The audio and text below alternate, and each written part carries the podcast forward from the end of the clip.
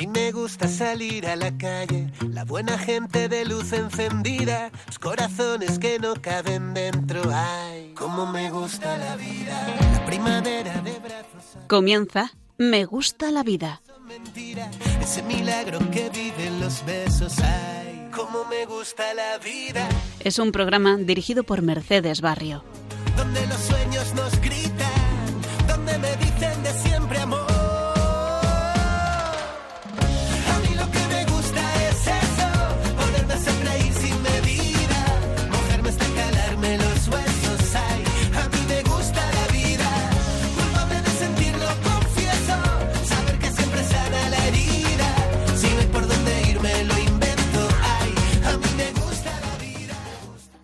Muy buenas tardes, queridos oyentes de Radio María. Un martes más nos volvemos a encontrar en nuestro programa Me gusta la vida. Os queremos dar la bienvenida a todo el equipo de voluntarios del programa. Hoy están con nosotros Davinia López. Hola, Davinia. Hola, Pablo. Víctor Sánchez, ¿qué tal, Víctor? ¿Cómo estás? Y quien les habla, Pablo Mariñoso. En la sección de oración, además está con nosotros Patri Bukielska. Y en la dirección del programa y control de sonido, como siempre, Mercedes Barrio. Hoy queremos reflexionar sobre un tema muy importante y actual se trata de la defensa de la vida a pie de calle. Muchas veces los católicos hemos sabido aprovechar el nicho que nos ofrecen las redes sociales para transmitir nuestra fe. Sin embargo, no estamos solamente llamados a quedarnos en estos espacios digitales, no. Nuestra tarea ha de empezar por salir a la calle para transmitir el bien, la verdad y la belleza. Y para hablar de este tema tan crucial para el futuro de la Iglesia y de nuestra sociedad en general, tenemos hoy con nosotros a un invitado de lujo, Jaume Vives. ¿Qué tal, Jaume? Buenas tardes. Para quien no te conozca, eres fundamentalmente periodista y escritor, ¿no? Sí, y un poco incordio en casa. Y alguna cosa más, ¿no? pues contigo queremos reflexionar sobre todos estos temas hoy y en nuestro próximo programa, porque creemos que sin duda ya es hora de alzar la voz sin complejos. O sea, que tengo que volver en dos semanas, ¿eh? En dos semanas aquí estás con nosotros. y como siempre, hoy terminaremos nuestro programa con un espacio de oración que nos ayuda a interiorizar todo lo que hemos comentado y aprendido y para pedir al Señor que nos dé la valentía y la fortaleza necesarias para transmitir nuestra fe así como para dar gracias a Dios por todos los dones que nos ha concedido. Y si os parece, podemos empezar ya con la tertulia. Entonces, a raíz de, a raíz de varias ponencias, Jaume, los medios recogieron 10 puntos a modo de consejos para combatir la cultura de la muerte a pie de calle y sin morir en el intento. Cuéntanos un poco, ¿dónde diste estas conferencias? Pues la primera fue en Mallorca. Ojalá me inviten más veces porque ir a dar una charla ahí es fenomenal, la verdad. Porque hay sitios que están bien, ¿no? Por la gente y ha sido que está bien por la gente y por el lugar, ¿no? Entonces, irte a Mallorca a trabajar, pues no es trabajar, ¿no? Entonces, una fue en Mallorca con, un, con una asociación que se llama Baleares Vida, que yo la verdad es que no los conocía y eran, son maravillosos, es una cosa magnífica. Es un grupo de, de, gente de ahí de la isla que se ha juntado pues para intentar pues ayudar, salvar vidas de niños y la verdad es que son unos entusiastas, o sea, es, bueno, como todo lo que hacemos en la iglesia, que es ir por casa, que no quiere decir cutre, sino que es una cosa sencilla, que la providencia lo guía, ¿no? Y nosotros hacemos un poco lo que podemos, pues es una cosa así, que ves como la providencia les, les va conduciendo y tal, y un, pues un sitio muy bonito, fue en una parroquia ahí de, de Mallorca, y luego la otra fue también en un sitio que ojalá pudiera más veces, que fue en Jerez de la Frontera. Jerez de la Frontera, ahí se come y se bebe muy bien, y es importante en esta vida comer y beber, en abundancia y bien. Y entonces ahí fueron en el marco de unas jornadas de católicos y vida pública que montaba la CDP sobre, la verdad es que no me acuerdo el qué, y entonces ahí me tocaba hablar de cancelación, eh, corrección política y tal. Y entonces lo, tiré por ahí por el tema de la vida. Bueno, pues entonces en este programa lo que queremos, en este y en el siguiente, es rescatar estos 10 puntos a modo El siguiente no sé si podré venir, porque hoy para venir he estado, me he perdido durante media hora. Entonces no sé si estoy dispuesto a perderme media hora más dentro de dos semanas. Tienes 15 días para encontrar el camino, en cualquier caso, ya me... que se me saque el mal humor y entonces ya volver. Eso, es, eso es. Radio María, todos los caminos llevan a Roma, pero no a Radio María. No, no, no, no, va. Pues si os parece, podemos, podemos leer estos, estos cinco primeros puntos que vamos a tratar hoy para defender el bien, la verdad y la belleza a pie de calle. Han sido recogidos por José María Carrera, eh, de Religión en Libertad, y el primer punto dice así, Davinia. Para me Vives, el principal problema es el de la convicción. Y la primera pregunta a la que hay que responderse es, ¿estoy dispuesto a morir en el intento? ¿A ser el friki de clase? ¿A no ser el güey del trabajo? ¿O a que me miren como un pringado que se cree un cuento de hadas?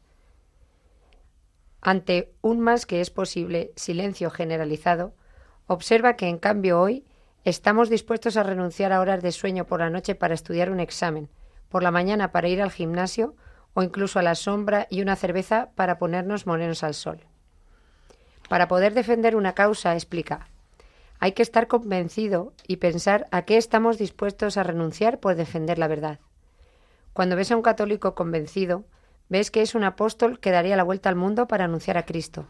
Y hoy solo hace falta dar la vuelta por nuestras calles. Bueno, fijaos que primer punto, has destacado la convicción como lo más importante en un católico. ¿Por qué? Bueno, y, no, y también en no católico, o sea, que el tema es cuando uno tiene que defender algo. O sea, la primera pregunta que se tiene que hacer es esa, ¿no? O sea, que estoy dispuesto a renunciar. Es decir, yo parto de la base que, que, que estoy convencido de que eso es un bien, ¿no? Pues que lo que sea, ¿no? Pues en este caso estamos hablando del tema de la vida, pero pues yo recibo el don de la fe, ¿no? Y creo que es un bien, eh, pues que la gente tenga fe, que la gente conozca a Dios y que la gente ame a Dios. Entonces, yo solo veo como un bien, pero yo tengo que hacer una pregunta muy importante, que me hará ver hasta qué punto estoy convencido de ese bien, que es a qué estoy dispuesto a renunciar, ¿no? Porque eh, a lo mejor puede ser que pierda el trabajo por defender eso, estoy dispuesto a perder el trabajo, estoy dispuesto a perder los amigos, estoy dispuesto a, que mi imagen se vea deteriorada porque soy... Y yo creo que esa pregunta es muy importante primero para uno mismo, ¿no? Para decir, oye, me voy a meter, no, o sea, digo, la iglesia no es una cosa de ahora, siempre ha sido perseguida y siempre será perseguida, no tiene sentido perder el tiempo viendo a ver de qué modo podemos dejar de ser perseguidos, porque eso no, entonces dejaríamos de ser la iglesia, ¿no? Porque por causa de mi nombre nos perseguirán y así será toda la vida, pero eh, sí que para nosotros puede, o sea, nos puede ir muy bien hacernos esa pregunta porque a lo mejor descubrimos que no estamos dispuestos a, demasiadas incomodidades por eso. Entonces, descubrir eso, pues a uno le puede hacer pensar, decir, pues a lo mejor debería estar dispuesto a algunas incomodidades y luego también, o a lo mejor decir, pues no me meto en este marrón, ¿no? Porque claro, ¿qué pasa? Cuando alguien se mete a una causa, a defender una causa sin eh, convicción, al final lo que está haciendo es eh, aquí, claro, me salen palabrotas porque, pero en esta red no se pueden decir palabrotas. No se puede, no. No se puede. Entonces, a ver cómo lo decimos. O sea, si tú sales ahí sin convicción al, espacio público, lo que estás haciendo es una jugarreta. Una jugarreta decir. aquí siempre hay que ser inocentes. Entonces, haces una jugarreta a los que están en tu trinchera, ¿no? Pero claro, es contraproducente tener, imagínate, a un tío en el espacio público eh, hablando de, pues, el tema del aborto, ¿no? Que es uno de los temas que hoy hablaremos y que ves que no se lo acaba de creer, no, sí, pero no, pero bueno, pero claro, yo te entiendo. O sea, al final eh, resta a las, a las, muchísimas personas que se están partiendo el espinazo para, para, intentar salvar el máximo número de niños, para ayudar al máximo número de mujeres. Entonces, yo creo que eso es esencial. Esa, y puede sonar como atópico, pues es, o sea, el tema de la convicción es, es un tema, y eso se tiene, o sea, y eso es fruto de oración, formación. O sea, uno está convencido de algo cuando lo conoce, y cuando lo conoce lo puede amar. O sea, uno está convencido de que su madre es la mejor del mundo. En ese caso no hace falta que se forme para descubrir que su madre es la mejor del mundo. Lo vive, tiene esa experiencia ya en el día a día descubre que su madre, con sus defectos, y precisamente esos efectos son los que la hacen la mejor del mundo, porque a pesar de esos efectos, mira cómo y cuánto me quiere, ¿no? Entonces, eh, pues en el caso de una madre, pues no hace falta, ¿no? Es la simple experiencia en, muchas facetas de la vida, además de, uno estar convencido, ¿no? Además de la experiencia, ¿no? De haber recibido, por ejemplo, el don de la fe, también está el, formarse, el, haber estudiado ese tema y entonces ya cuando uno lleva muy en la sangre, decir, vale, yo estoy muy convencido, estoy dispuesto a renunciar a algo por eso. Y si es que sí, adelante.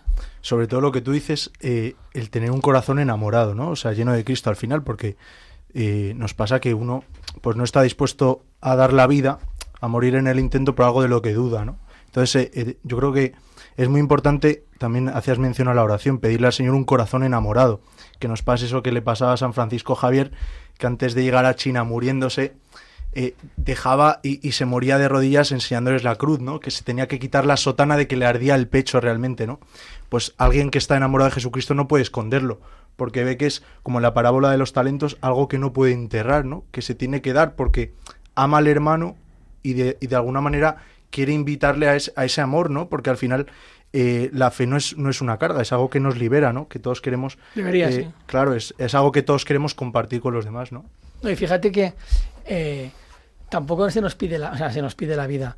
Eh, se nos pide la vida, pero no se nos pide eh, la vida de una vez, como sí que puede pasar en otros países. Es decir, a nosotros se nos pide, bueno, pues renunciar a pequeñas cositas. Es decir, que no es que aquí tengamos que ser, se nos están pidiendo cosas muy pequeñitas, ¿no? Y las renuncias que nosotros tenemos que hacer por ser fieles eh, son pequeñas cositas, que, que tampoco es Que no es morir por Cristo, es vivir por Él, ¿no? Sí, sí, que no es hacer un drama de eso, es decir, que, que, que a nosotros ahora pues parece que no se nos pide ser mártires de una vez, sino gota a gota. Eso es. Que a lo mejor es más complicado, porque donde es, es de gota a gota, la fe decrece y donde es de una vez, la fe está súper viva, ¿no?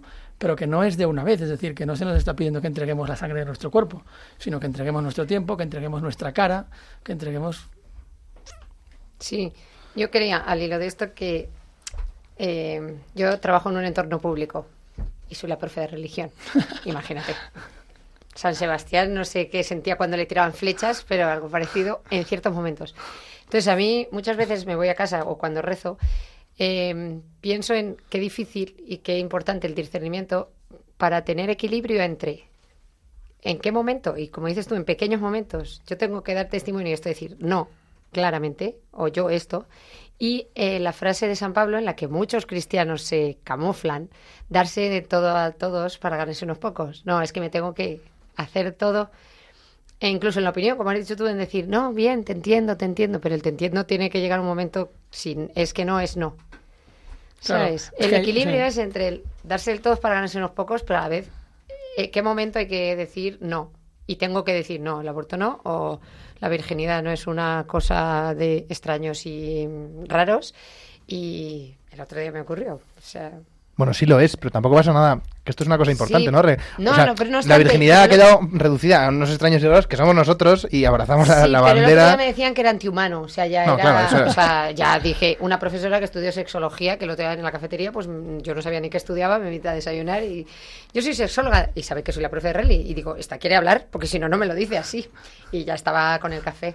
Entonces yo ya no podía levantar. Se te cortó la digestión. No, no, no, perfecto. Digo, "Bueno, vamos a entablar aquí. Todo empezó suavemente, pero acabó un poco turbio. Con mucha educación, pero claro, yo en todo in- intentaba buscar el nexo, ¿no? Como te digo, pues voy a buscar el punto de unión para poder hablar. Sí, no, la caridad hay que perderla nunca. Pero bueno, cuando ya empezó a decir que éramos antihumanos casi, que eso no era viable, que digo, pues tú me mm, quiero decir, pues conozco muchas personas vírgenes y locas no están, o que Jesús históricamente no, casi que no iba a negar, a negar que existía, o que era modelo. Y... Entonces, claro, la conversación fue suave hasta que dije, no. Eh, Aquí te tengo que decir un no como una casa. Y ya empieza, bueno, lo tuyo es eso, lo mío esto. No, es que en el razonamiento lógico que te estoy haciendo llevo yo razón. O sea, no. Pero es que, Davinia, eso es lo que lo hemos hablado más veces en el programa este. Que Cristo, en Juan 6, cuando está hablando de la Eucaristía, ¿no? Dice, di- se iban apartando los discípulos, ¿no? Incluso llega a preguntarle a los apóstoles, ¿también vosotros me vais a dejar? Porque él no se cortaba un pelo, ¿eh?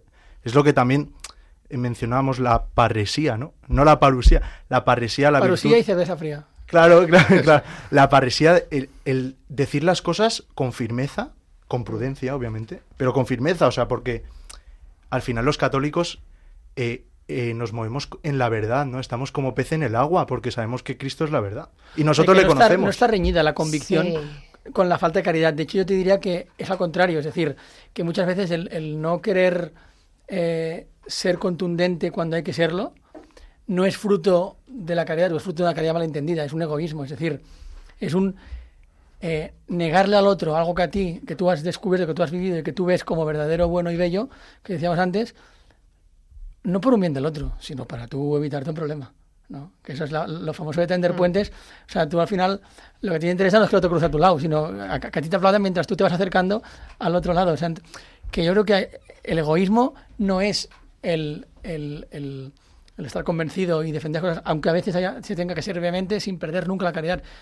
El egoísmo es por ese querer agradar, ¿no? que lo decías tú antes, pues ir camuflando, ir bueno, es- es- o sea, imagínate lo ridículo es que alguien salga al, al espacio público ah, que le toque defender que su madre es la leche y que ves que no está convencido. O sea, bueno, sí, mi madre está, no sé qué. Claro, flaco favor le hace a su madre, a su familia, y haría el ridículo de este tío. O sea, su madre tiene que ser un desastre, porque si ni él es capaz de, de- de- de defender a su madre como hay que defenderla, entonces, y por eso digo que, que- que- o sea, que la gente que sale así al espacio público, que son muchos por desgracia, nos hacen un flaco favor. Y que no es una falta de caridad, todo lo contrario. La falta de caridad yo creo que es no, no hablar y no decir las cosas por su nombre. Sí, sí, por eso, y aunque, aunque perdamos debates, tampoco es. O sea, No, digo, no. es que en debate nos da igual perder debates. Aquí tú decías eh, la palabra friki, ¿no? Que como mencionaste en la, en la conferencia. Y es que es verdad, antes Davinia, pues es que nos van a llamar de todo, ¿no? Extraños. Y es que es verdad. Bueno, pues sí, ¿y qué? O sea, es que. ¿Y sois frikis? Claro que sí, pero ¿cómo no vamos a ser frikis? Pues si el primer papa era un pescador y. Y además era un gruñón, y luego el otro era un ladrón, y, la Virgen la, la embarazó el Espíritu Santo. Pero, pero sí, claro que somos frikis. Pero somos frikis de la cruz. Entonces, eh, que nos digan lo que les dé la gana, ¿no? Porque tenemos la razón y, y ya está. Entonces, si, si os parece, podemos seguir con el siguiente punto, Davinia. Pero la convicción no se obtiene sola. Hace falta un fuego dentro que nos empuje a hacer y que solo se puede encontrar en la oración cuando acudes al Santísimo. Y esta oración asegura, funciona. Como ejemplo recuerda cuando se discutía en la Asamblea de Madrid la campaña dirigida por él mismo sobre las marquesinas de cancelados en defensa de la oración ante las clínicas abortistas. Fue a hablar el abogado de los abortorios y estaba muy enfadado, porque cuanta más gente rezaba, menos gente tenían. Ellos reconocen que rezar sirve, y muchas veces tiene que venir un ateo a recordárnoslo. En este sentido, Vives llamó a no olvidar la importancia de la oración, ya que el Señor se puede servir de la oración de una persona fiel ante un abortorio durante años para cerrarlo. Bueno, esta es la verdad, esta es la verdad y además es verdad que los números muchas veces nos han tenido que recordar ellos mismos Sí, sí. que la oración sirve, ¿no? O sea, me, me acuerdo que me lo explicaba esto Poveda, estaba alucinado, me decía, no te, no te crees, lo que, no te vas a creer lo que me ha pasado, súper cachondo. O sea, el, el, el, el- el abogado de clínicas abortistas reconociendo que cuando la gente va a rezar, los, los abortos disminuyen. Ah, Qué triste que tenga que venir ese tío a decírtelo, ¿sabes? Yo me acuerdo eh, cuando tuve oportunidad de entrevistar a un arzobispo de, Mosul, a Monseñor Emil Nona, que luego lo mandaron a Australia, y me acuerdo que llevé allí para preguntar, o sea, cuando fui allí a Irak a hacer el documental y tal, y entonces, bueno, le dije, oye, mira, yo ahora me vuelvo a Barcelona, tal, eh, y voy a estar con seminaristas allí, entonces me gustaría pues que me dijese a ver qué puede hacer la gente de allí, seminaristas, gente de iglesia de, de mi ciudad, qué puede hacer para, para ayudaros.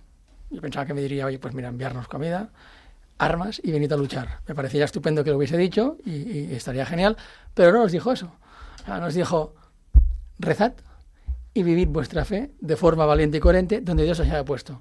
O sea, era un pueblo perseguido, eh, o sea, machacaos todos, pasando hambre, sin trabajo, durmiendo en, en tiendas de campaña por aquel entonces, y les preguntas qué es lo que puedes hacer por ellos y te dicen rezar y vivir tu fe de forma valiente y coherente donde, donde Dios te haya puesto. Es decir, a ti te ha puesto en Barcelona, en Madrid, en Francia, donde sea.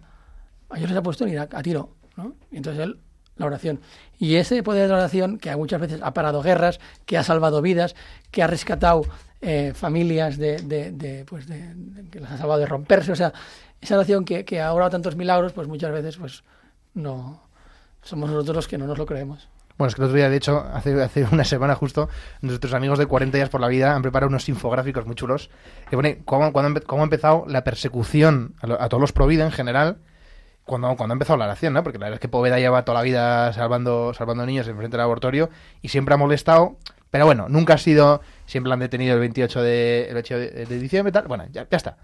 Pero, pero desde que empezó, por ejemplo, 40 días por la vida a rezar activamente en la, en la puerta del Adator, o sea, ha empezado todas las leyes estas de persecución a los provida, y es que es verdad que nos han tenido que recordar ellos mismos. Es que rezar es acosar, ¿no? Que es una de las cosas que más han dicho en el, en el Parlamento. Y, pero ¿por qué les molestará tanto, no? Pues porque funciona, y es que es verdad. Sí. Y, yo, por ejemplo, yo lo veo en mi vida que aunque tienes experiencia de ello, lo olvidas cada mañana cuando te levantas. Yo he tenido, o sea, los últimos años de mi vida he visto muy de cerca la providencia, ¿no? Como la providencia ha ido guiando todos mis pasos, me ha ido acompañando. Eh, si yo esperaba un regalo de un kilo, me ha llegado un regalo de 100 kilos que yo no esperaba tener y aún mejor, era una cosa increíble, ¿vale? O sea, podría deciros mil cosas concretas, ¿no? Todos han girado alrededor del documental, es una cosa preciosa. Y aún y así, cada vez que había una cosa que estaba en duda, que a mí me preocupaba, que me quitaba la paz, mierda, esto tal, no sé cuántos, dejaba de confiar. Y no ha sido y no era hasta pues al cabo de una semana cuando veías como la providencia, no sabes cómo, de repente algo que era insolucionable ha encontrado un- un- un- una, una vía. Y entonces ahí dices, pam. Pero qué pena que eso lo descubramos cuando ya la providencia ha actuado, ¿no? Y no que, que antes de que... O sea, vivir confiados. Y vivir confiados. Y antes has dicho también eh, la fidelidad, ¿no? O sea, la, vivir en la oración y la fidelidad allá donde Dios nos ha plantado, ¿no? Sí. Y la fidelidad, eh, ¿cuánto nos cuesta? Porque, eh, como dice mi director espiritual, dice que no queremos a la abuela de los caramelos, queremos los caramelos de la abuela. Y cuando Dios nos quita el caramelito, lo que tú decías hace, hace un minuto, ¿no? Nos volvemos, pues, como, como Pedro, ¿no? Como San Pedro. eh, nos cuesta mucho fiarnos de Dios. Y sobre todo, eh, yo creo que de ahí nace mucho fruto, ¿no? El tentador siempre está queriendo separarnos en cada momento y a veces nos da pequeños caramelitos, de manera que nos acostumbremos al caramelito, ¿no? Y luego ya eh, eh, apartarnos totalmente, ¿no? Y entonces yo animo aquí a, a todos los que nos oyen, pues a, a permanecer fieles, porque habrá muchos de vosotros que estaréis pasando por un momento difícil en vuestra vida, pues abrazar la cruz y ser fiel sobre todo, ¿no? La fidelidad. Y lo que, o sea, lo que antes os decía de que en los países en los que la persecución es más sutil, la fe decrece, y donde la persecución es más cruenta, la fe crece, yo creo que la explicación del por qué eso sucede es por la confianza. Porque en los lugares en los que a la gente se le dice eres cristiano o no, y la respuesta a esa pregunta es o la vida, o conservarla o perderla. ¿no? Perderla para ganarla al cielo. Entonces, claro, en esos países eh, la confianza es, es absoluta. Es decir, el cristiano que está en, en Caracois y una madrugada le dicen, ¿qué haces? No, no, yo soy cristiano. Si respondes soy cristiano, sales en pelotas, sin casa, sin trabajo, sin nada, los próximos ocho años de tu vida, a vagabundear por, por el desierto de, Irak. Entonces, es un salto al infinito. O sea, es una confianza absoluta. Entonces, el Señor no abandona a nadie. Y entonces ellos te lo dicen. Ocho años después te reúnes con ellos, te sientas con ellos, te explican todo el infierno que han vivido y te dicen nunca nos hemos sentido abandonados por Dios. Entonces, claro, ellos confiaron, saltaron al vacío y el Señor no les dejó caer. Entonces, claro, aquí la verdad es que lo que se nos pide también es esa, esa, esa, esa, disposición, esa confianza. Además, mucho no es un salto al vacío lo nuestro. O sea, eso también se lo decía el otro día en Mallorca. O sea, se nos pide un saltito de la silla al suelo que te puedes torcer un tobillo como muchísimo. No te puedes hacer nada más. Entonces, pero ni siquiera ese saltito somos capaces de hacer. O sea, ni siquiera en eso somos capaces de confiar. Claro, Todo la, fi- controlado. la fidelidad en las pequeñas cosas, ¿no? Que todas esas pequeñas cosas Dios las toma muy en serio. Que Dios eh, ¿no? ve en lo secreto, ¿no? Y, y nos recompensará en lo secreto, en las pequeñas cosas. ¿Cuántas veces nos pensamos que ser santo es que de pequeño eh, te trajera un cuervo eh, miel en los labios, ¿no? Y, y- y- y poder volar y tal en la oración y que oliera bien la, la habitación donde tú estabas, ¿no? Que no, que no, que, que la fidelidad es la santidad en lo pequeño, ¿no? O sea, ser extraordinario en lo ordinario, en las cosas del día a día. A nosotros Dios ahora no Esto es nos muy de la pide- obra, ¿eh? Claro, no, no, no, no nos pide, no nos Los pide, santos de cada día y tal. no nos pide dar, dar la vida de una, ¿no? Pero, pero esa fidelidad, eh, gota a gota, ¿no? Que Sí, cada gota que, Sí, sí. que derramemos tenga el mayor amor posible, ¿no? Y esté eh, redimiendo al mundo, ¿no? Y, ah, bueno, por lo que estoy diciendo, a mí me ha gustado mucho y te agradezco la frase. Hace falta un fuego que nos empuje a hacer, porque muchas veces, como dices tú, muchas obras no son fruto del amor, son fruto del ego, fruto del postureo, fruto de... Esas no van a dar fruto. Las que dan son las de fruto de la oración y la oración del amor. Porque a mí últimamente estoy dándole muchas vueltas a eso, ¿no? Muchos católicos, ¿cuántos estamos en España? Muchos. ¿Cuántas obras tenemos todos entre manos? Muchas. Pero ¿cuántas obras son realmente fruto del espíritu o fruto del amor? Pocas. ¿Por qué? Porque muchas veces nos, o nos engañamos o nos buscamos. Y, me gusta mucho eso de que nos empuje a hacer. No es lo mismo que me empuje a hacer mi ego o mi postureo o lo que mi grupo me ha pedido, a que me empuje a hacer una convicción, que es lo que veníamos diciendo. Una convicción y yo quiero ser fiel a la voluntad de Dios. Y hoy pff, el de filosofía se metió conmigo porque soy la de Reli, pues me ha tocado. Es que soy la de Reli y el de filosofía es ateo, pues me ha tocado. ¿Por qué? Porque soy la de Reli y no me voy a quitar el traje de la de Reli. Pues me ha tocado, ¿no? Lo tendré que llevar con paciencia, pero pero eso, el- la obra que haga yo mañana en mi clase va a ser fruto del amor, no fruto de la rabia que me da que el de filosofía me esté poniendo verde, ¿no? Tengo que rectificar mi intención continuamente y eso es una fidelidad diaria. Sí, sí, hay que purificar cada día. De esto hablaba muy bien Bantuan, que, que distinguía entre Dios y las cosas de Dios. Hmm. Muy recomendable en Cinco panes y dos peces, que siempre decía esta distinción, oye, que está muy bien, te queremos convencido, pero también te queremos delante del sagrario, convencido delante del sagrario, Hmm. y luego ya, ya ponte a caminar, pero, pero, pero bueno, escuchando a Dios. Pues si os parece, podemos escuchar ahora una canción que trata varios de los temas que acabamos de comentar. Se trata de Resucitados, del grupo católico Kenosis, y en ella reflexionan sobre la importancia de abrazar la voluntad de Dios muriendo a nosotros mismos. Escuchamos.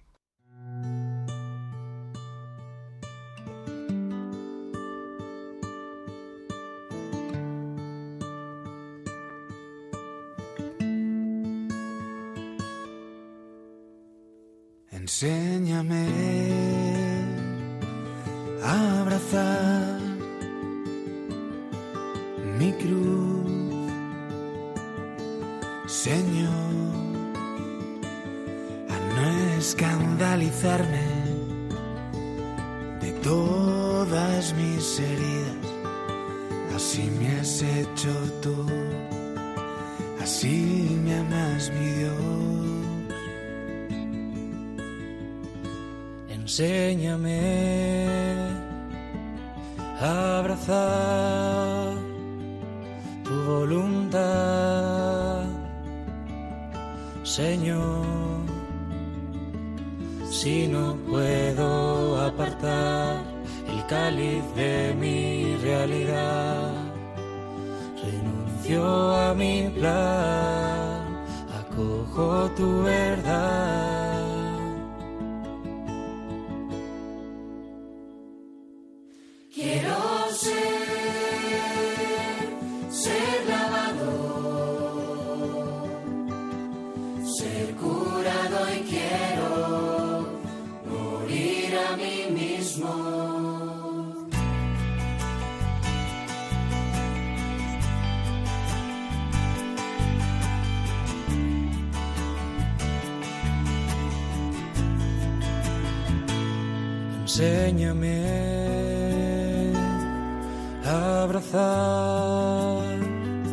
Mi condición,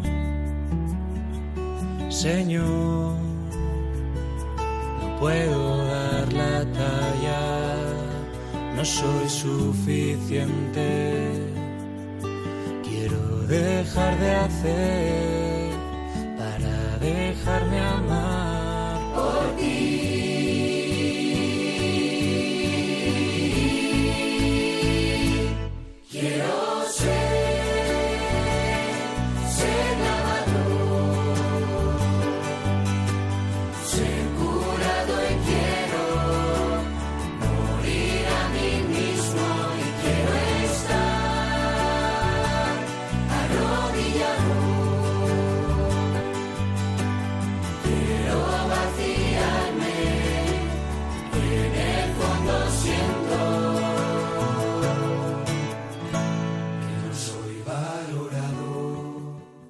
Pues aquí seguimos en Radio María en el programa Me gusta la vida, con Davinia López, Víctor Sánchez, Mercedes Barrio, Pablo Mariñoso, en este programa dedicado a la defensa de la vida a pie de calle. Y hoy además les queremos recordar, está con nosotros eh, Vives.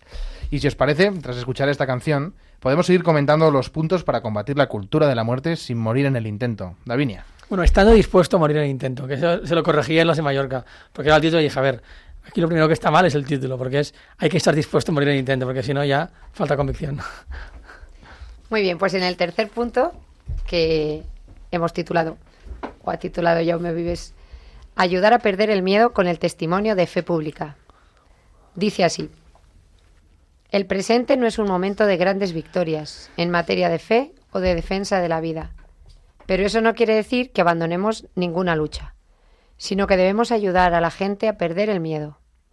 Necesitamos que lo normal vuelva a ser normal, hablar sin miedo de la familia natural o decir que la realidad biológica no se puede modificar a nuestro antojo. En este sentido, debemos afear la conducta generalizada de vivir con miedo y pensar cada palabra que decimos en cenas de amigos, en el ámbito privado o en el trabajo. Tener que pensar todo lo que dices te impide hablar con lo que llevas en el corazón. Necesitamos recuperar la libertad de decir cosas normales, ayudar a que la gente pierda el miedo, y eso se hace con el testimonio. Como clave para lograrlo, debemos confiar en el Señor, como lo hacen los cristianos perseguidos. A nosotros no nos pide un salto al infinito, como a ellos, en el que dar la vida, solo uno pequeño en el que, como mucho, nos podemos romper el tobillo. Si estamos dispuestos, el Señor hará el resto, y como a ellos, sabemos que nunca nos abandona. ¿Consideras, Jaume, que, que los cristianos tenemos miedo a juzgar por este, por este punto? Hay que perder el miedo. ¿Lo hemos sea, ganado o tenemos miedo? No, yo creo que en general se pesan todas las palabras que se dicen. O sea, uno, al- o sea, estamos eh, como envueltos en una- de, una, de una nebulina, de una niebla, no solo los cristianos, en general todos, que nos hace pesar cada una de las palabras. O sea, uno ya habla en libertad, a lo mejor en el matrimonio, algunos con sus padres, y la gran mayoría ya ni siquiera en una cena de amigos. Y eso es una gran tristeza, porque es como vivir continuamente con un miedo de qué es lo que digo, qué es lo que no digo, y eso, ya simplemente comunicativamente es nefasto. Es decir, ver que una persona pesa cada palabra que sale por su boca es nefasto. Porque ya te está dando un mensaje, un mensaje de, o sea, no me lo creo. Y me lo creo tampoco, o sea, me lo creo tampoco que me da miedo decírtelo porque me vas a atacar y te voy a tener que dar la razón porque no termino de creérmelo. Entonces, por eso es tan atractivo cuando aparece alguien, cuando aparece una formación, una asociación, eh, quien sea, que habla sin pesar las, sin pesar las palabras. Eso es muy atractivo porque ves que es, un- es una persona que te- o sea, libre, que no, que no está, que no está. ta- También es verdad que, o sea, yo tengo la teoría de que uno puede ser muy libre cuando tiene un hogar al que volver. Entonces estamos en una sociedad en la que hay muy pocos hogares a los que volver. O sea, hay muchas familias rotas, eh, desestructuradas, gente que no tiene vínculos fuertes, que no tiene amigos que le duren a lo largo del tiempo, que ahora tengo los del cole, cuando vaya a la uni tendré los de la uni, cuando vaya al trabajo tendré los del trabajo. Y entonces, cuando no hay vínculos fuertes, no hay un hogar al que volver. Entonces, lo que te, lo que te hace salir fuera a la calle y no tener miedo y que no te importe la, la, la opinión que puedan tener de ti o, o cómo puedas ser juzgado en la vía pública, eh, eso es porque tienes detrás a alguien que te ama por cómo eres. ¿no? Y eso uno lo tiene sobre todo con la familia de sangre. Sobre todo. Sobre todo también hay, hay mucha gente que eh, tiene miedo a decir públicamente que es católico porque piensan que no son dignos de decirlo, como que si lo dijeran darían antitestimonio. Y es cierto que hay veces que, joder, a mí me ha pasado en mi vida, todos nos Pero eso no me parece católico a mí. Claro, pero, pero hay veces que, que que te dices, tiene joder, sentido". casi en, este, en esta acción que he hecho, casi mejor si la gente no hubiera sabido esto, porque ahora lo van a asociar. Ahora, eso lógicamente no es, no es católico porque primero tenemos que, que ir diciendo, soy pecador por delante, todos lo somos y, y todos fallamos. Ahora, Habla por ti, ¿eh? claro, yo soy pecador, hoy hemos traído un Somos que- conscientes. Pero, pero es cierto, ¿no? Que soy pecador. Ahora, tengo a Dios que es el que ha muerto por mis pecados. O sea, no es que yo sea perfecto, pero yo estoy redimido por la sangre de Cristo, ¿no? Entonces es, es importante, pues, eh, tener prudencia, o sea, decirlo siempre, decirlo siempre. Pero, lógicamente, también tener prudencia y tener coherencia de vida. O sea, no sirve de nada decir, soy católico y luego eh, no me tomo en serio mi fe, eh, no, no hago nada, o sea, no, no doy la cara cuando tengo que darla. eh, no sé qué pensáis sobre esto. Bueno, yo creo que no tenemos que reivindicar el carné de soy pecador. O sea, yo soy católico y soy católico Claro. y soy imperfecto y, y soy pecador, claro que sí. Pero no, o sea, no me voy a justificar. No, no, oiga, es que yo he hecho esto mal porque soy pecador. No, es que soy católico. Es que es- esta es la iglesia, no sé Soy qué te esperas. persona. No sé qué te esperas, es que esta es la iglesia, ¿no? Y, y quizás, eh, antes hablabas, Jaume, pues de cómo no hay sitios a los que volver. Y yo pienso que quizás ya no se pueden crear espacios dentro de la iglesia eh, donde haya una, o sea, donde exista una verdadera fraternidad. Y esto es una de las cosas que está, o sea, es muy difícil encontrar un sitio dentro de la iglesia que no sea el ámbito privado de la familia, has dicho el matrimonio, tal, que, que, que cree espacios de libertad donde poder decir lo que te dé la gana. Es que a veces ni en las catequesis de las parroquias, ni en los encuentros, ni en estas, en este tipo No, de no, cosas. Hay que vigilar a qué catequesis de qué parroquias. Eh. No, por eso, pero, pero precisamente por eso es una pena que sean oasis, ¿no? Donde, donde se pueda ir y que no- la norma generalizada de la iglesia no sea la de encontrar espacios de libertad y fraternidad donde decirlo de, donde- lo que te dé la gana. O sea, yo, yo doy gracias a Dios de que sí que tengo esos espacios. O sea, digo, la parroquia que tengo en Barcelona, aquí en Madrid, es- es- o sea, estoy más vinculado porque el fin de semana casi nunca estoy aquí y entre semana estoy en la facultad. Pero, pero yo, gracias a Dios, el movimiento al, al que yo pertenezco, o sea, sí que en ese sentido.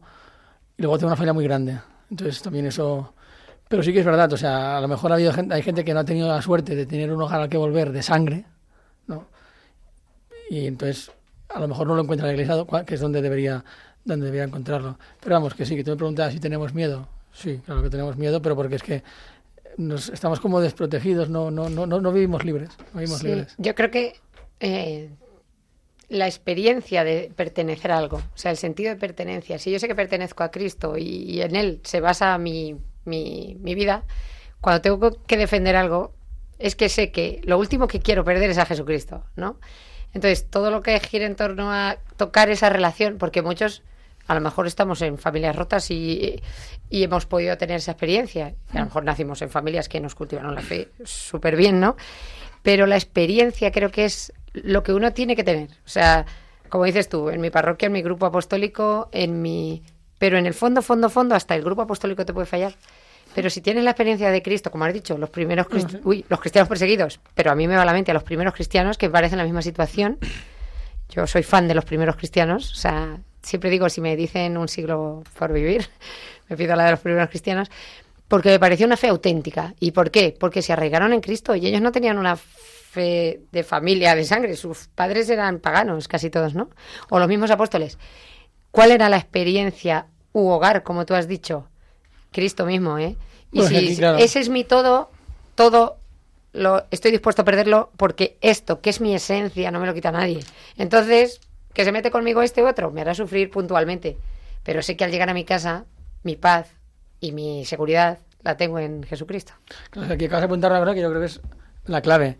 Y es, no hay miedo cuando hay una relación personal con Cristo. La experiencia. Cuando hay una relación personal con Cristo, cuando Cristo es algo concreto, no una idea, un conjunto Mm. de normas, sino algo tan concreto como el hermano que tienes al lado, entonces estás dispuesto a morir por el hermano que tienes al lado, estás dispuesto a quedar mal por tu hermano, estás dispuesto a renunciar a lo que haga falta, por eso que es, porque si para ti Cristo fuera una idea, un conjunto de, de normas, y estuvieras dispuesto a renunciar a tu vida por eso, serías tonto. Entonces, y eso siempre vuelvo a lo mismo, pero es que es mi tema, ¿eh? O sea, yo tengo un tema, bueno, dos, pobreza e Irak, ¿vale? Entonces, y en Irak es eso. O sea, en Irak, y te lo cuentan ellos, ellos, tienen una relación personal con Cristo. ¿Y no crees que era la de los primeros cristianos? Claro. Claro.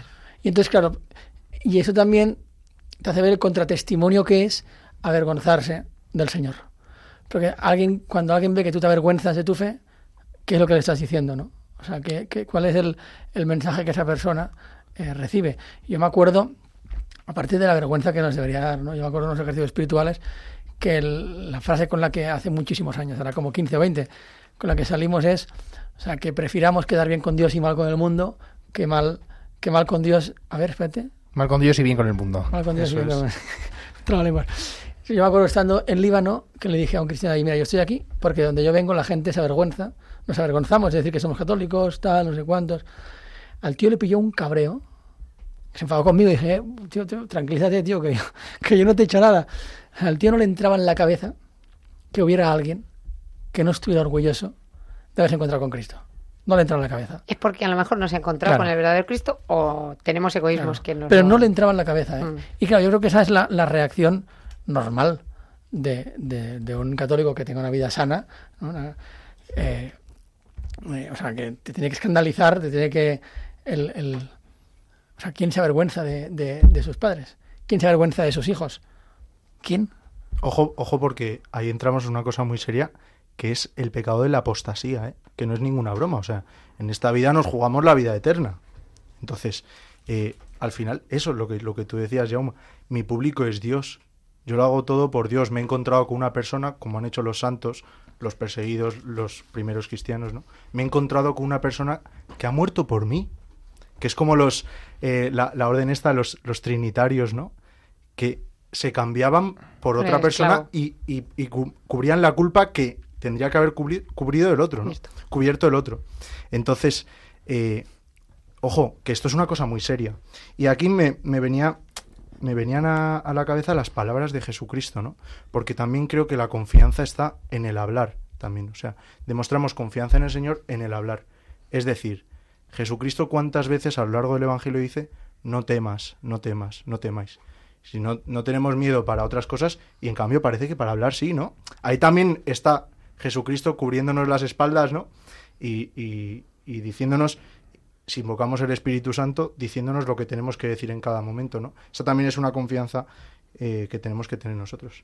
No tengáis miedo, nos dijo San Juan Pablo II, pues eso, no tener miedo y, y fijaos, recordaba ahora, eh, hace unas semanas ha habido, ha habido una polémica, ¿no? Porque ha habido unas influencers, que no las voy a mencionar, pero bueno, que, que han subido un montón de contenido. Es que la iglesia en la que yo creo, que ya se dicen católicas, totalmente católicas, practicantes, ¿no? La iglesia en la que yo creo, pues puede haber sacerdotisas, se pueden casarlos tal, y dices, pero, pero es que no es, o sea, hay un problema, que es la gente que está en contra de Cristo dice eh, muy alto, dice todo el rato muy alto su, su, mensaje contrario a Cristo.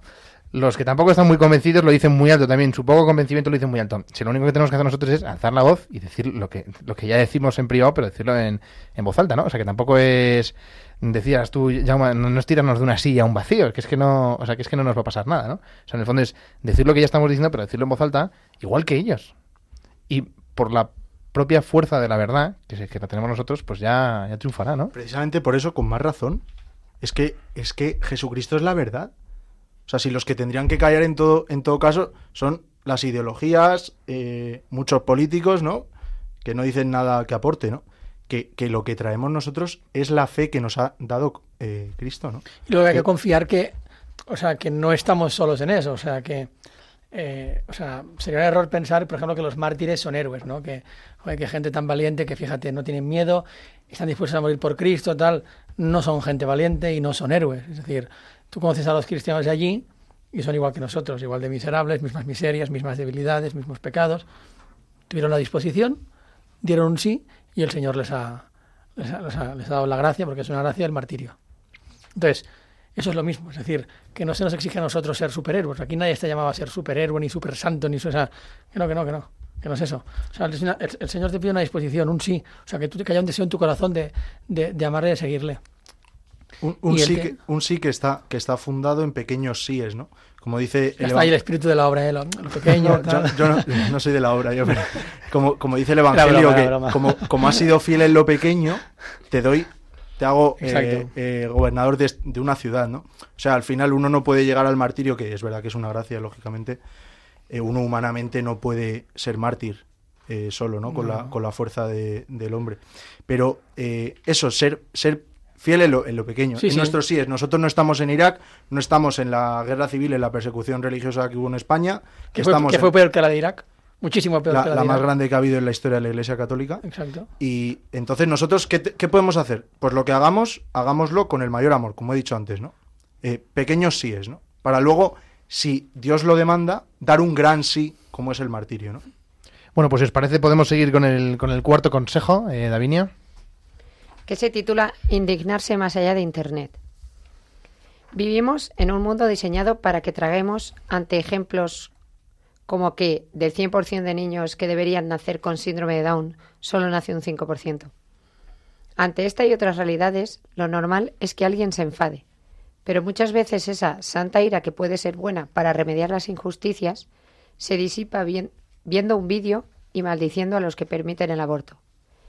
De este modo, denuncia en la vida real en lugar de hacer rescates o montar jornadas de oración. Esas iniciativas pierden fuerza porque se descarga la ira con los vídeos. Bueno, qué importante es en definitiva salir a la calle. Vamos a hacer un, resumen. Primero has dicho estar convencidos. Segundo, eh, segundo consejo, rezar delante del sagrario, ¿no? Que es como muy importante.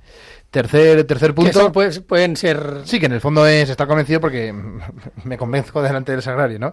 Después decir, eh, decir nuestra fe en público, ¿no? No pesar las palabras. Eso es, no pensar las palabras. Y lo tercero es no pensarlas no solo en internet, ¿no? Sino O sea, salir a la calle. O sea, este tema, que yo creo que, además yo soy víctima de eso también, es Y yo me siento identificada con la aparición con de las tecnologías hemos perdido muchísimas Sí. cosas, la capacidad de concentración, de relación, 30.000 cosas, y más que con las nuevas tecnologías, sobre todo con el móvil.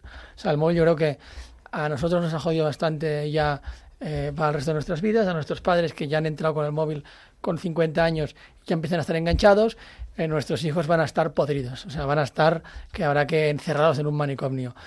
Entonces, una cosa que tiene eso es que aplaca la ira, que no es una cosa mala, aplaca la ira contra la injusticia y la, y la, la encierra en lo digital. Entonces de repente hay una gran injusticia que clama al cielo y en vez de salir a quemar contenedores, en vez de salir a manifestarte, en vez de salir a, a- a protestar contra esta gran injusticia, pones un tuit súper cabreado, no sé cuántos, 3.000 Pray retweets, for Afganistán y tal. lo que sea, 3.000 retweets tal, y entonces ya con eso Parece que ya has hecho mucho. ya está, ya sea, me acuerdo hace poco escuchaba la charla de, de, de un profesor, de Stefano Bate, de Barcelona, un tío interesantísimo, que sabe un montón de un montón de cosas, y esa charla era sobre familia.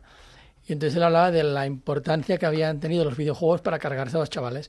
Que habían intentado las grandes compañías de videojuegos hacer videojuegos que atrajeran a las mujeres, pero no habían fracasado siempre. Pero claro, al final lo que hace el videojuego es como que te sacia ¿no? ese, ese deseo que tiene todo chaval joven de competición, de batalla, de luchar por los grandes ideales, ¿no? de competir, de pelear. Entonces lo, lo disipa.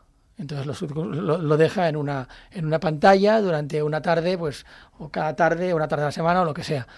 Y entonces ya como que aplaca ¿no? Esa, eso que hay en el corazón, porque estamos bien hechos, ¿no? lo que hay, eso que hay en el corazón del hombre.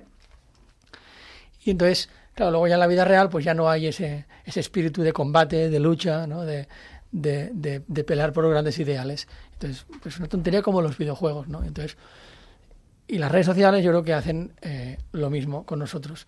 Y entonces yo creo que eso es importante. O sea, yo creo que hay que concretar las cosas. Hay que hacerlas que sean reales. Entonces, si se están matando 100.000 niños al año en España por aborto, porque si luego te vas a fecundación in vitro es un millón. Entonces, abortos son 99.000.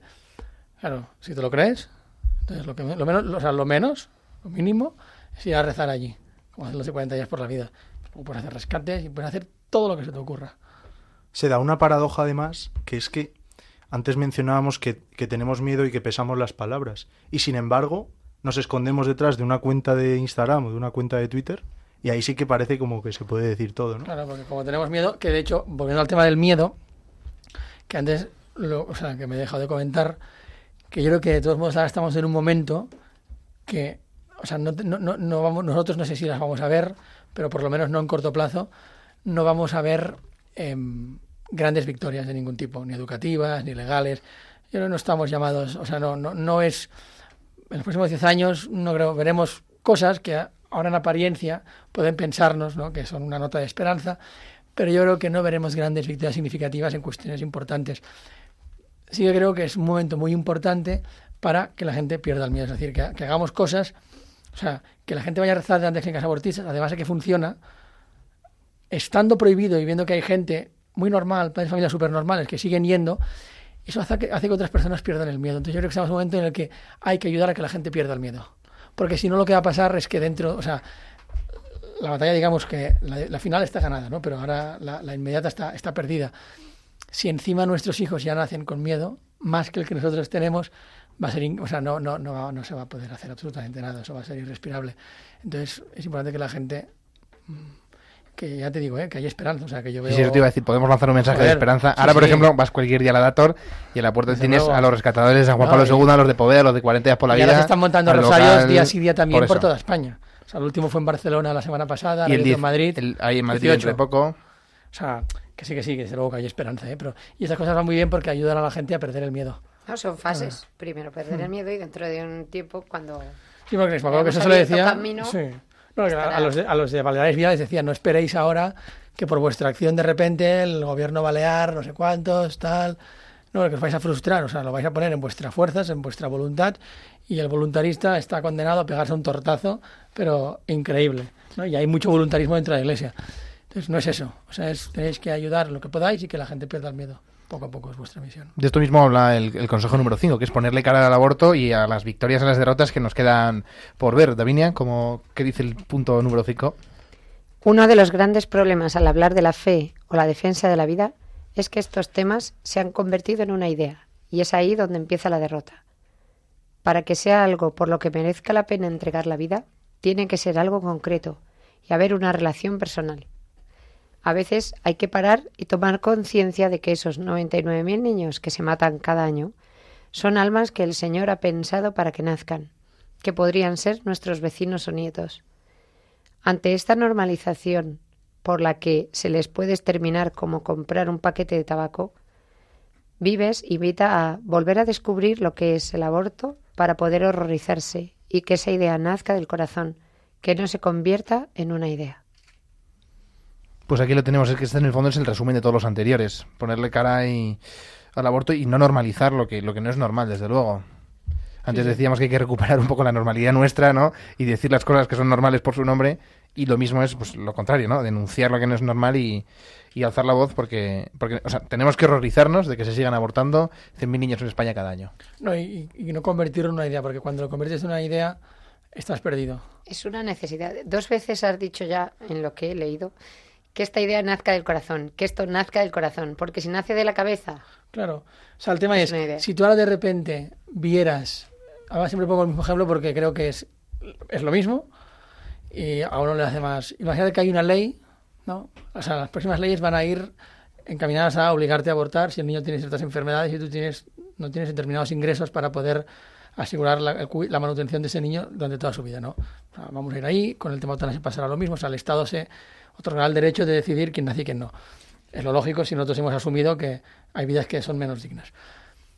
Pero imaginemos que también puede pasar, pero eso ya es más política ficción, que de repente el Estado dice, oye, los padres de niños con enfermedades graves que tengan entre 5 y 15 años, que de repente decidan, pues mira, es verdad que yo en su momento tenía de recursos, pero por eso nació, pero ahora no los tengo, tal, no sé cuántos, van a poder acabar con la vida de sus hijos solo en un periodo, pues yo qué sé, de 5 años. Claro, tú imagínate que hay unos centros que se dedican a cargarse a chavales de 5 a 10 años y que hay uno que yo que sé, pues está en Aravaca. Entonces, claro, si, nos, ahora de repente eso sucede y nos enteramos de que hay autobuses con, con, con niños enfermos que están yendo por la A6 a Aravaca a, a matar a esos niños, o sea, estaríamos cada día en la 6 parando todos los autobuses que pasan, subiendo arriba, diciendo a tu conductor, si no quieres problemas, mejor no te resistas, sacando a los niños, metiéndonos en furgonetas y para casas. No, vamos, no, no- dejaríamos, o sea, no, no entraríamos en un diálogo de, bueno, a ver, yo creo, claro, es que su opinión es verdad, a ver, es legal, vamos a ver. eh, no entraríamos en esos cuentos, es decir, estamos hablando de niños de 5 o 10 años que se los están llevando para matarlos. Entonces, se pararía el autobús y no sería ni acoso ni nada. Si, algo sería, es violencia legítima. ¿no? Eh, claro, entonces ahí es como que lo vemos muy claro. El aborto, como no lo vemos, porque sucede todo dentro, de- sucede todo dentro de la mujer, es como que al final se acaba convirtiendo no en un autobús lleno de niños que los van a sacrificar, sino pues en una eso, en una idea, en una teoría, en una cosa, ¿no? Que es que está mal porque es una vida humana, pero en el fondo nos creemos que eso es una vida humana, nos creemos que esto es el hijo de nuestro vecino, a lo mejor eh, nos lo creemos. Entonces, por eso es tan importante tomar conciencia de que estamos hablando de autobuses con niños enfermos de 5 o 10 años que están yendo a masacrarlos y nosotros estamos, como en el fondo nos lo creemos, y hablo de los católicos, pues hacemos cosas, pero no vivimos. Hay que cortar, me dicen, ¿eh? Iba a decir que, si os parece, eh, las- eh, decíamos que estas ideas nacen del corazón, pues para poner en el corazón, para recuperar en el corazón todas estas cosas, podemos pasar a nuestra sección de oración y así ponemos en manos de Dios todos los temas que hemos tratado en este programa. Hacemos un instante de silencio en nuestro interior y rezamos juntos al Señor.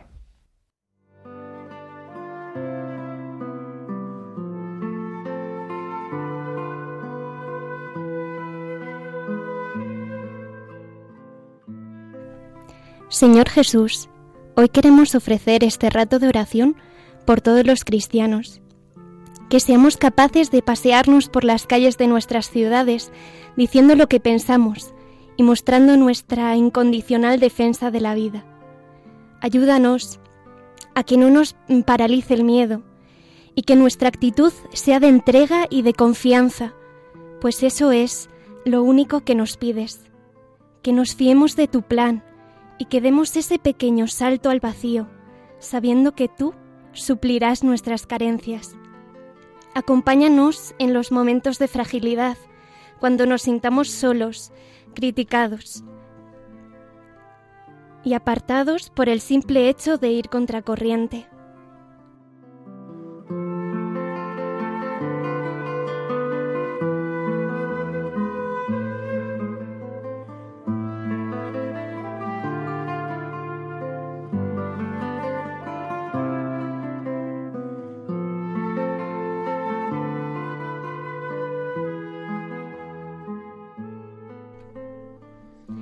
Jesús, en muchos de los pasajes del Evangelio se refleja la importancia que dabas a la oración, a mantener en común unión con el Padre. Que nosotros también seamos capaces de valorar este don, de mantener un verdadero diálogo con aquel que nos ama, que seamos conscientes de que en la oración Tú, Señor, te sirves de tus fieles para actuar en el mundo. La oración es ese motor oculto capaz de cambiar el mundo. Si esa es tu voluntad, Señor, por ello, seamos constantes y confiemos en que Él siempre actúa.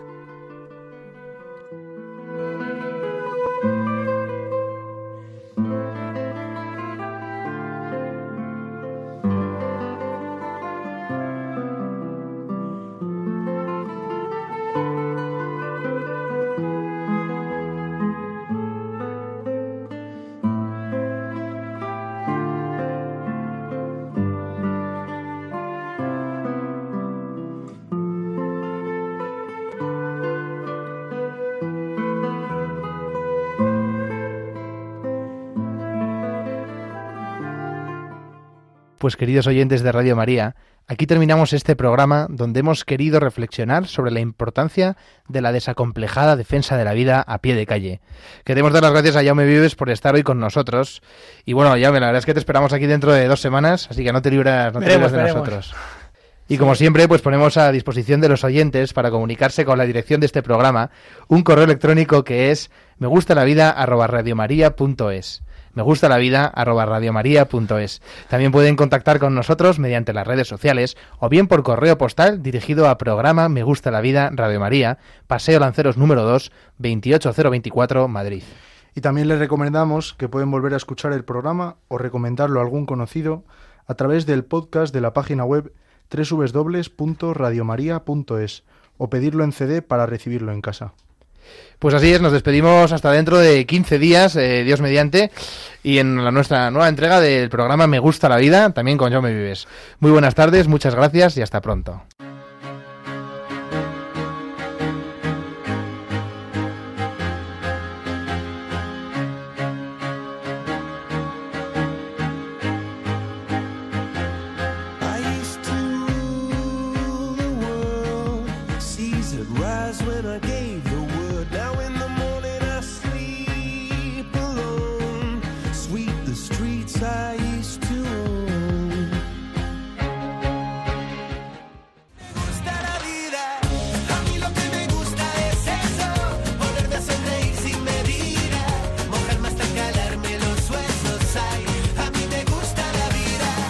Han escuchado Me gusta la vida con Mercedes Barrio.